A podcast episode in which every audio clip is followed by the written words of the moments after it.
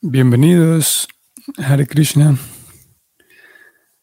Vamos a leer finalmente el último tema en relación a las ofensas, a las diez ofensas. Y si bien es verdad, ya terminamos con la décima, hay un último punto a considerar y es de lo que vamos a hablar hoy. Así que bienvenidos. Om Namo Bhagavate Vasudevaya. Om Namo Bhagavate Vasudevaya. Om Namo Bhagavate Vasudevaya. Etam nirvidyam ananam ichitam makuto bhayam Yoginam Nitam Harer Namanukirtanam. Oh Rey, el canto constante del santo nombre del Señor, siguiendo el sendero de las grandes autoridades, es la manera libre de dudas y temor en que todos pueden lograr el éxito tanto aquellos que están libres de todos los deseos materiales, como aquellos que están deseosos de todo el disfrute material, así como también aquellos que están autosatisfechos en virtud del conocimiento trascendental. Leímos ya esta décima ofensa y en el, en el comentario de Prabhupada para este verso del 2.1.11 ya no hay más, Prabhupada no agrega más, sino hasta la décima ofensa. Voy a compartirles también la pantalla para que veamos el néctar de la devoción. Y nos damos cuenta que en este néctar de la devoción, que también lo hemos ido acompañando a la lectura del verso del Bhagavatam, y al final entonces, en la última, que es la décima, no tener plena fe en los santos nombres, Prabhupada agrega una pequeña línea más Vamos a leerlo. Dice él, todo devoto que dice ser Vaishnava debe cuidarse de cometer estas ofensas a fin de poder lograr rápidamente el éxito deseado. Aquí varias cosas resaltantes. Voy a ir rápido porque tengo algunas citas de Prabhupada para mostrarles, pero esto es algo interesante. Dice Prabhupada, toda persona que dice ser un Vaishnava debe cuidarse de cometer estas ofensas esto significa cuidarse para no cometerlas, para no, no incurrir en ellas. Cuidarse de cometer las ofensas. ¿Para qué? Para lograr el éxito deseado. Interesante que en el verso del Bhagavatam, voy a ir allá, 2.1.11, el verso describe que, que todo el mundo puede lograr el éxito justamente con esta misma palabra que el canto del santo nombre lo lleva a uno a lograr el éxito, sin duda, sin temor, no hay de qué preocuparse. Y preocupada aquí en el néctar de la devoción, entonces dice, para que ese éxito se consiga, lo que tiene que haber es que la persona, el devoto, debe cuidarse, cuidarse a sí mismo, para no incurrir en estas ofensas. Y aparte agrega, preocupada dice aquí que el éxito puede lograrse rápidamente rápidamente puede lograrse. Y esto lo leímos justamente ayer, no recuerdo en cuál de estas es, pero ayer justamente lo leímos, preocupada les decía a, sus, a la audiencia que tenía ahí escuchándole en una de las citas que leímos ayer. Preocupada decía que si uno canta apropiadamente, él decía, eh, eh, uno rápidamente puede, puede avanzar y lograr eh, la, la meta final, decía él, rápidamente, decía. Y bueno, eso mismo dice aquí. Eh, cuidarse, como ayer también decía, observarse a uno mismo, de con qué actitud, qué me está motivando a hacer esto que estoy haciendo, eh, ¿qué, es lo que me motiva internamente a, a, decidir hacer esto que estoy decidiendo, hacer cualquier cosa. Y uno puede observarse a sí mismo y darse cuenta de que a veces estoy siendo motivado, eh, como ayer decíamos, por, por la esperanza de que si hago esto, entonces más personas me van a respetar. Si termino mi, ayer decíamos, si termino eh, eh, la, carrera universitaria, entonces más personas me van a respetar, voy a tener más, posición, es una, mejor posición social, mi, reputación va a ser mejor. Y eso es verdad, y en un sentido es necesario, eh, porque em, todos tenemos, y eso es algo sabido, todos tenemos diferentes tipos de necesidades, y dentro de las necesidades encontramos las necesidades sociales, y es todos, unos más que otros, todos necesitamos una cierta cantidad de, de un círculo de personas con quienes compartir y necesitamos aquella satisfacción que viene del sentirme útil, por ejemplo, del ser alguien, de tener una, del tener una, una, una, identidad en un cierto círculo. Por lo tanto, es necesario, es necesario ser alguien, podemos decirlo así, la necesidad de, de identidad, así como es necesario comer. Pero similarmente, así como yo puedo comer para nutrirme o también puedo comer únicamente por el puro placer de la lengua, simplemente por, por comer, simplemente por el, el placer sensorial de pasar la comida por la lengua.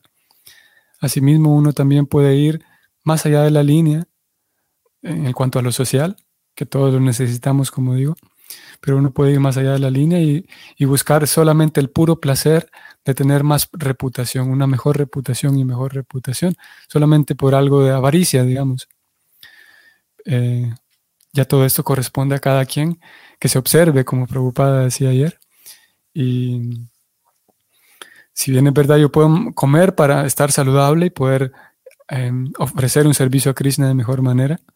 Asimismo, puedo, puedo excederme y ese exceso de comida incluso me puede, de hecho, me puede perturbar, me puede distraer de, mi ofrenda apropiada a Krishna. Y similarmente, la búsqueda demasiada por, por respeto y por reputación va a terminar arruinando el servicio devocional.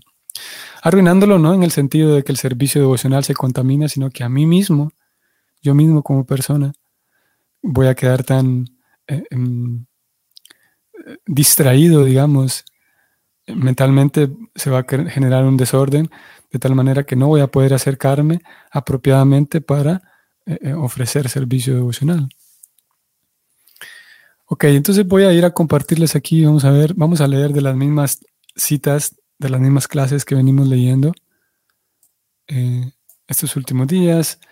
Vean nuevamente 28 de, 20 de octubre del 68 en Seattle. Y vamos a encontrar algo bien interesante. Ustedes recuerdan que hacíamos notar cómo mmm, Prabhupada leía no en el mismo orden estas ofensas, así como él las planteó en el néctar de la devoción y en este texto del Bhagavatam. Y debido a que hay un orden que no es igual, aquí aparece una onceava ofensa en, en estas ocasiones en las que Prabhupada leía, y esa onceava que no aparece como número 11, sino más bien aquí en Madhudui se la lee como la ofensa número 9. Y él dice, ofensa número 9, el, estar eh, desatento mientras uno canta el santo nombre. La desatención mientras se canta. Y nuevamente esa desatención está vinculada con, con el menosprecio. Cuando yo aprecio algo, le presto atención. Y en la medida en la que yo aprecio más esto que tengo enfrente, más atención le presto. Y si hay desatención es porque hay desconsideración. Lo cierto es que como vamos a ver aquí en esta y en las otras tres próximas, mientras preocupada hablaba de estas ofensas, Madhudisa lee esta novena ofensa como el canto inatento y preocupada da una explicación. Por lo tanto, sí es una ofensa, aun a pesar de que en el Néctar de la Devoción, capítulo 8, no aparece contada como tal, no aparece en la lista, y en el Bhagavatam que hemos venido leyendo tampoco aparece en la lista el canto desatento. Sin embargo, es una ofensa, la podemos decir como la onceava ofensa, la onceava ofensa de las, dentro de las diez ofensas. Eh, ustedes sabrán, algunos de ustedes quienes conozcan cómo funcionan los, las ceremonias del templo, ustedes sabrán que en, todas las mañanas se recitan las diez ofensas y se agrega, luego de terminar la décima ofensa, se agrega esto que preocupada puso aquí en el néctar de la devoción, que todo devoto debe evitar esas ofensas para alcanzar el éxito deseado. Y también se agrega una última línea que dice, también se considera cantar el Mahamantra desatentamente. Ustedes estoy seguro que lo recordarán. Y se agrega eso porque esa ofensa de cantar desatentamente es eso, es una ofensa y generalmente preocupada la incluía dentro de las 10. Bueno, vamos a ver qué dice él. Madhuduisa entonces lee y dice, novena ofensa al canto desatento del santo nombre. Preocupada dice, sí. Mientras ustedes están cantando, también deben escuchar. Esto es meditación. Hare Krishna. Estas dos palabras, Hare Krishna, ustedes deben escucharlas. Si ustedes escuchan, entonces su mente y su lengua ambas estarán eh, eh, ocupadas, cautivadas, dice él. Ambas estarán ocupadas y cautivadas. Lengua y mente. Para la lengua solamente hay que cantar y para que la mente esté atenta hay que escuchar. Esto es meditación perfecta. Yoga de primera clase. Escuchar y cantar. Eso es todo lo que Prabhupada dice en relación a esta ofensa, eh, al menos en este momento. Luego pregunta por la última y siguen leyendo. Vamos a la siguiente cita. Rebatinandana dice, em, perdón aquí que lo, perdí. Aquí está. Rebatinandana dice, la novena ofensa es estar desatento mientras uno canta el santo nombre. Prabhupada dice, sí, esta es la novena ofensa. Mientras tú cantas, también debes escuchar. No, no pongas tu atención en alguna otra cosa. Mecánicamente cantando y al mismo tiempo pensando en otra cosa. No. el canto de Krishna, perdón, pensar en Krishna está bien. Pero si tú piensas en, en algo que no es conciencia de Krishna, entonces esta Prabhupada termina, no concluye esta, esta frase, simplemente dice pensar, pero si tú piensas en otra, en otra cosa que no sea conciencia de Krishna. Lo mejor es que debas cantar Hare Krishna y cada palabra escucharla. Entonces será muy efectivo, sí estoy seguro que todos nos podemos identificar con esto. Prabhupada habla de pensar en otra cosa mientras uno canta y estoy seguro que todos sabemos muy bien a qué se refiere. A que uno canta y de repente sin darse cuenta está envuelto en una historia súper gigante en su propia mente. Y que aquella persona dijo esto y esto y leí esto otro y vi aquello en esta película y le voy a decir esto y cuando haga esto voy a hacer esta otra cosa. A todos nos pasa, ¿no? Y sí, es bastante común. Preocupada dice, pensar en Krishna está bien, pero pensar en otra cosa mientras uno canta. Mm. Vamos a la tercera cita. Vamos a ver dónde está esto. Aquí está. Preocupada dice lo siguiente. Esto lo encontramos en 22 de febrero del 70 en Los Ángeles. En este caso nadie está leyendo las ofensas, sino más bien él va explicándolas. Y después de explicar la octava ofensa, él dice, luego, la falta de atención mientras cantamos el santo nombre. Ustedes deben cantar Hare Krishna y deben escuchar también. Si su mente está actuando, la mente se va para algún otro lugar y están cantando, entonces eso es una ofensa. Ustedes deben escuchar. Esto es llamado samadhi. Y deben cantar, perdón, y si ustedes cantan y escuchan, entonces su mente se, entrelaza mientras canta y escucha. Esto es samadhi. Samadhi significa trance. Trance significa completamente absorto en algo. No solamente en algo, sino en Krishna. Así que por el acto de cantar y escuchar, de ambas maneras, ustedes estarán en trance y ese trance los mantendrá en un estado trascendental. Esto es Samadhi. Así que si ustedes se ponen, se, se, quedan inatentos, pierden la atención, esto es una ofensa. Vean que esto que Prabhupada está escribiendo aquí nos permite tener una idea, así, vislumbrar un poco la, la, meditación interna del devoto puro. Como decíamos hace unos días, no es que uno llega al punto en el que uno dice, bueno, aquí estoy, por fin me volví devoto puro, ya no tengo ni que leer ni cantar, ni hacer nada, nada más, porque eso era para los, los neófitos. Aquí Prabhupada está describiendo qué es lo que pasa por la mente y por el interior, digamos, por el corazón y la mente de un devoto puro. Está en un trance mientras canta, su mente está entrelazándose. En ciertos momentos presta atención a cada palabra que está cantando y está ofreciendo ese mantra. Y al mismo tiempo, o en otros momentos, él deja que su lengua cante mecánicamente mientras simplemente escucha lo que su propia lengua está cantando. Interesante. Prabhupada está describiendo aquí el samadhi que ocurre a aquellas grandes almas. Aquí lo, lo está diciendo, miren. Si ustedes cantan y escuchan, entonces su mente se, entrelaza en, el canto y la escucha.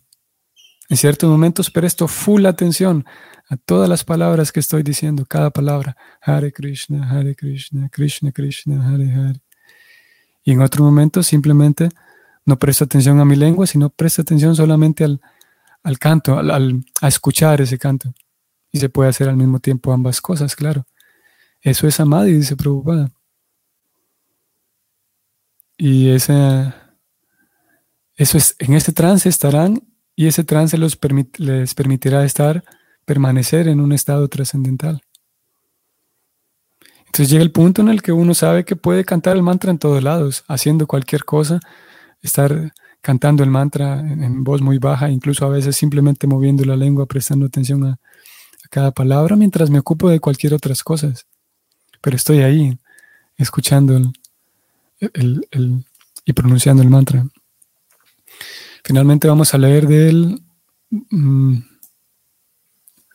una lectura de iniciación, una clase en una ceremonia de iniciación, 10 de enero del 69 en Los Ángeles.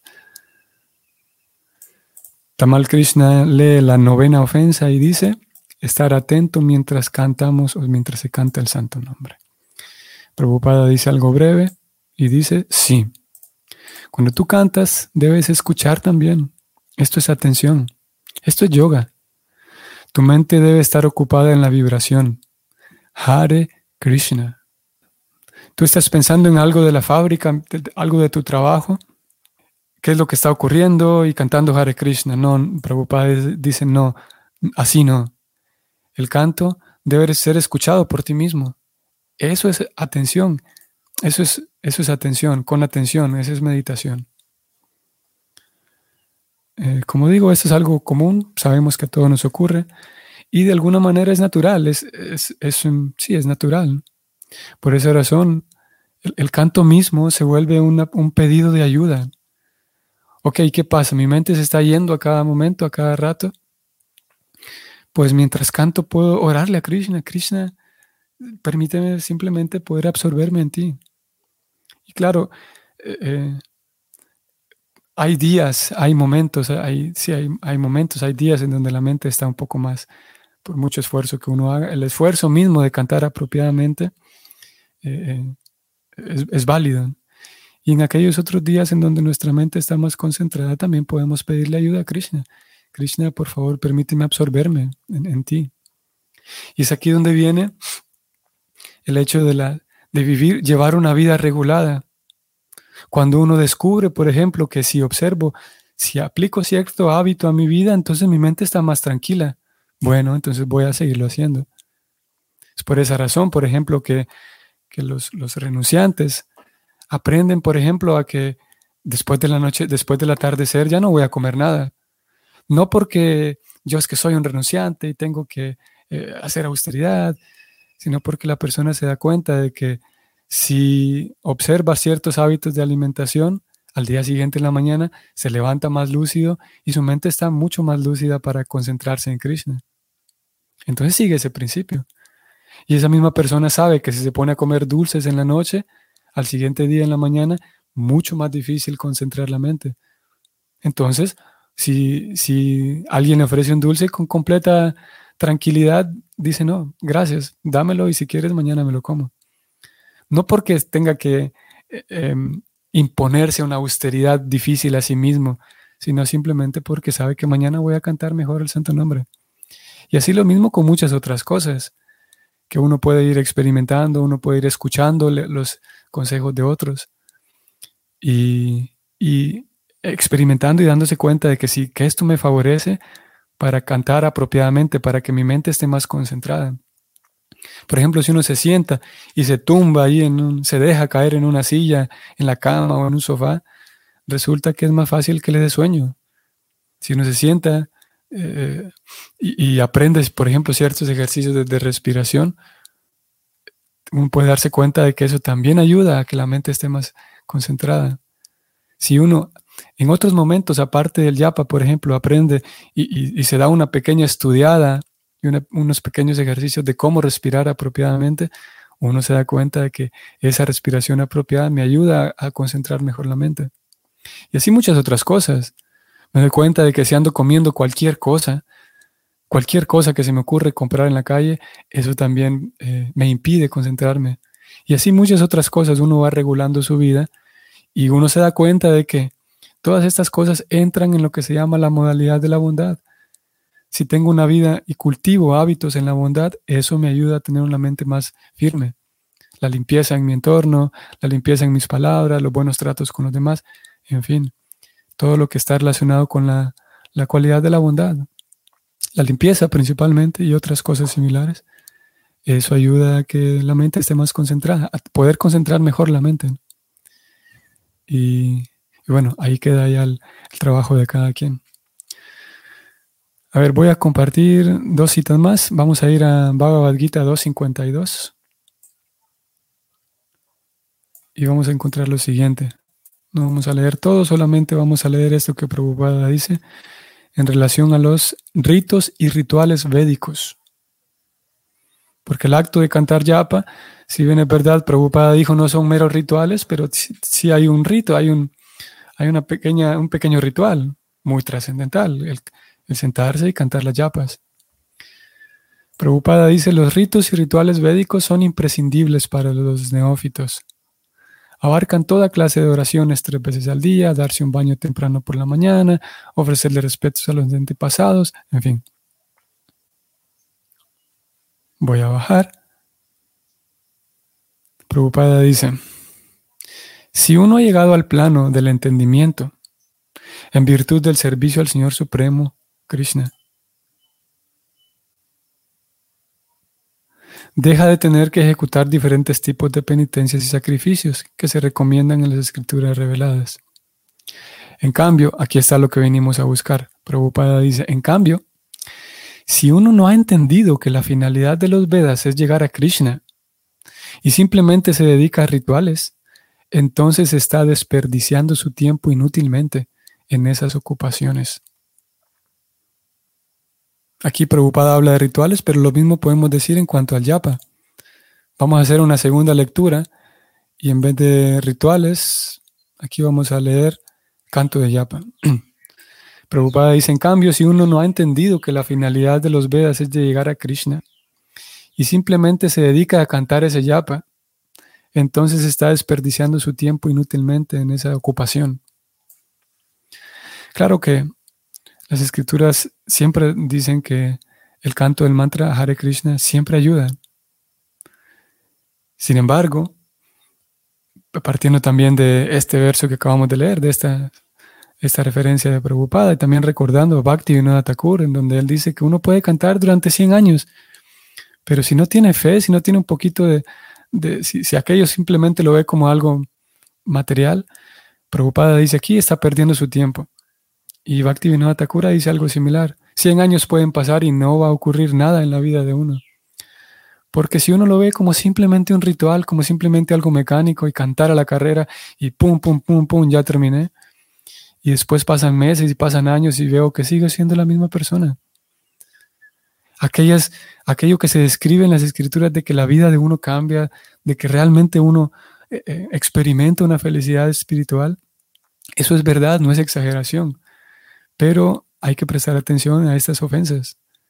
Y esta ofensa del, estar desatento mientras uno canta es muy común.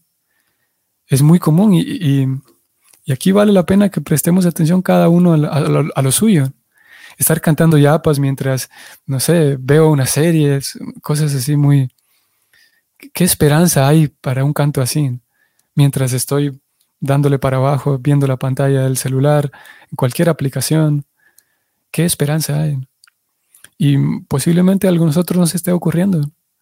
Y si eso nos está ocurriendo, hay que alarmarse. Alarmarse en el sentido de que eso no nos va a llevar a, satisfacciones más profundas. El problema es que uno se acostumbra. Uno se acostumbra a cantar las yapas viendo el celular, uno se acostumbra a cantar las yapas eh, viendo videos, no sé qué otras distracciones uno pueda tener. A veces las circunstancias nos lo piden de que hay que, estoy cantando mis yapas y al mismo tiempo estoy cocinando algo porque, por el tiempo. Eh, lo mejor siempre es que uno vaya tratando de, con el paso del tiempo, si se puede inmediatamente es lo mejor, pero que uno diseñe su vida, su, su, cotidianidad, su, su, vida la diseñe de tal manera que siempre tenga yo tiempo para únicamente cantar mis yapas. Y eso es lo mejor.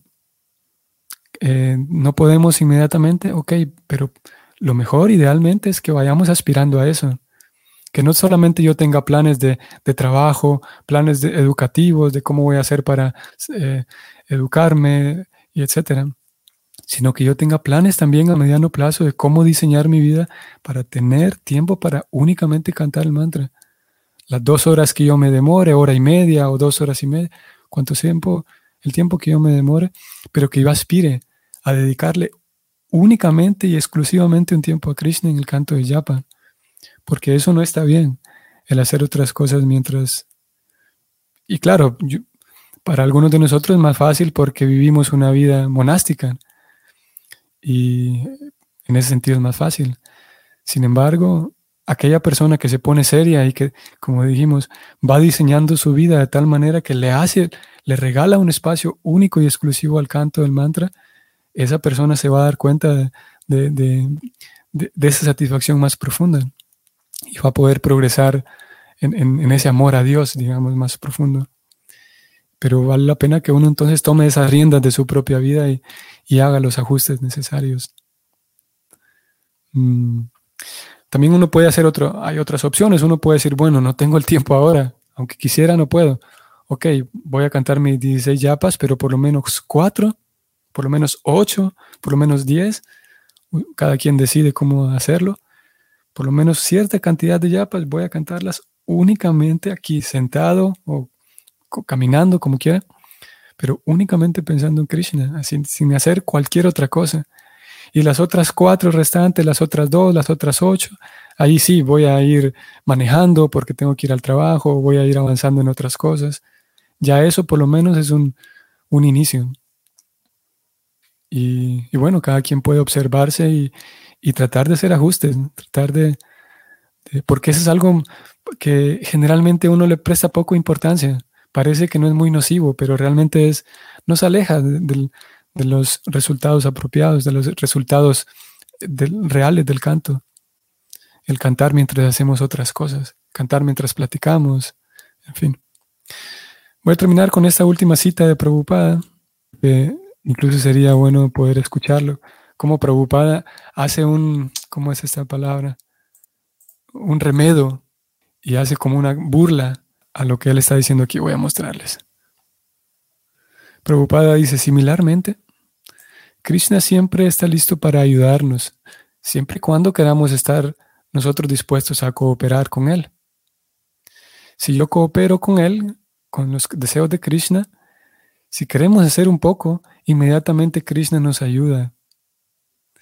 Si tú trabajas un 1%, entonces Krishna te ayudará dándote 10%.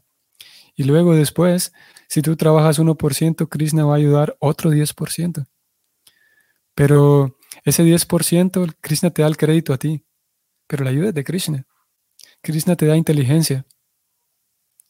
Si tú estás ocupado, Satatam, 24 horas, sin ninguna otra ocupación, entonces Krishna, eh, abandonando todas las actividades sin sentido, Krishna, eh, si simplemente estás ocupado en las actividades de Krishna, y aquí viene lo que buscamos, Prabhupada dice, con amor, no como una cosa triada. Y Prabhupada eh, em, imita a un devoto que dice, ah, aquí están mis deberes, cantar Hare Krishna, bueno, está bien, voy a cantar. Y Prabhupada, esto es lo que me hubiera gustado que ustedes escucharan. Prabhupada entonces remeda, esta es una grabación en audio, Prabhupada remeda ese canto de un devoto que dice, bueno, voy a cantar porque tengo que cantar.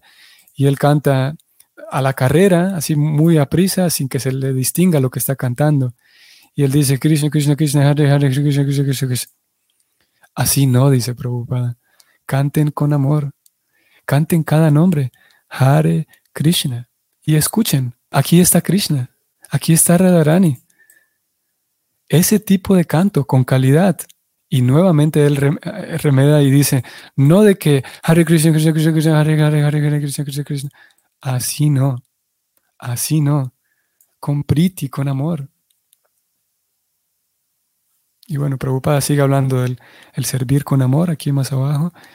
Muy, bonito lo que él menciona en, este, en esta clase. Si alguien quisiera leerla, alguien quisiera escucharla, esto es Srimad Bhagavatam, 17 de junio, de junio del 73 en Mayapur. Entonces, ahora sí, oficialmente terminamos el tema de las ofensas, ¿eh?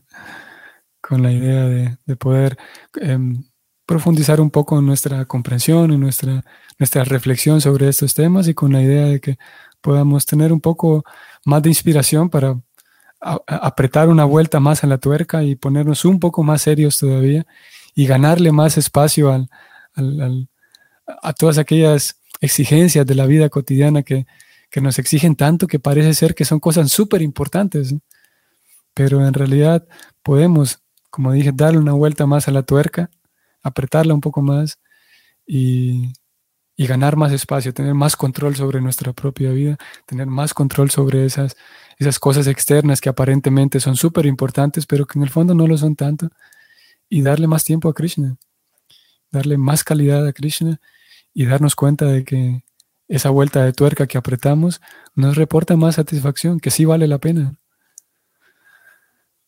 Ok, entonces aquí nos detenemos. Saludos, Hare Krishna. Nos vemos mañana.